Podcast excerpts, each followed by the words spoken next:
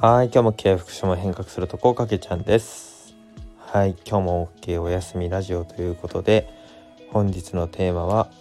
IKEA に行ってきたよというお話です。はい、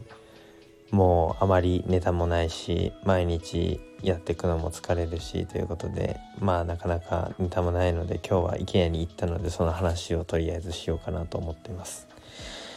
まあですね、えっ、と、新居に入って引っ越したよみたいな話はずっとしてたと思うんですけども、まあ今日は K さんとですね、IKEA に行くというですね、あの、そういう約束をしてたので行ってきまし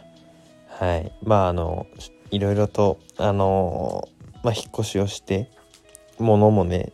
結構捨てた、捨てたりはしたんですけども、やっぱり必要なものもあるし、まあその部屋に合わせて、なんかいいものあったらいいねというので買いに行ったりわけなんですけどもまあ今南相馬にいると IKEA とかは仙台にあってそこまで車で1時間半ぐらいですかねあの走らせて行ってきました。まあ IKEA 本当になんかテーマテーマパークみたいで面白いですよね。なんか結構あのあそこに行くだけでも結構時間が23時間過ごせちゃうっていう場所で僕はすごくいいなと思ってはいるんですけどももともと僕がショッピングがそんなに好きじゃないっていうのもあるので えっ、と結構疲れちゃうんですけども、まあ、IKEA に行ってすごくなんかいいなと思ったのはやっぱあそこってそのディスプレイが結構あるありますよね。なんかその部屋がなんかモデルルームみたいな。感じであったりするのでなんかこれこういう風に使うといいんだなとかそのどういう部屋にしてったらいいのかなっていうのをすごくなんか分かりやすくしてるのがすごくいいなみたいなところを思っています。何の話なのか分かんないんですけども えっとですねとりあえずまあ IKEA に行って今日はあれですねなんかあの洗濯ラックみたいななんか洗濯機の上のスペースをうまくこう使いたいというところでなんかそのラックを買ったりとかなんかねあの机がなぜか熱いものを乗せせるとダメだみたいなことを K さんが言うのでランチョンマットが必要だというのでランチョンマットを買うということとかしつつまあなんかそんなにこうまあいろいろとねテレビ台が欲しいとかなんかラグが欲しいとかこういろいろあるんですけどちょっとねお金もそんなに今はねあの有り余ってるわけではないので、えー、と慎重にやりつつ少しずつ揃えようという話で今日はあの終わりました。まあねえっ、とまあ休日の過ごし方でいうと結構そういう、まあ、仙台とかに行って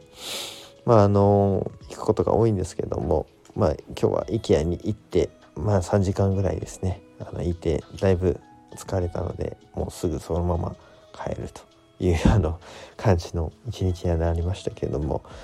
まあ皆さんも今日は日曜日ということでどう一日をお過ごしだったでしょうかもう今11月に入ってだんだんと寒くなってきましたが、まあ、年末に向けて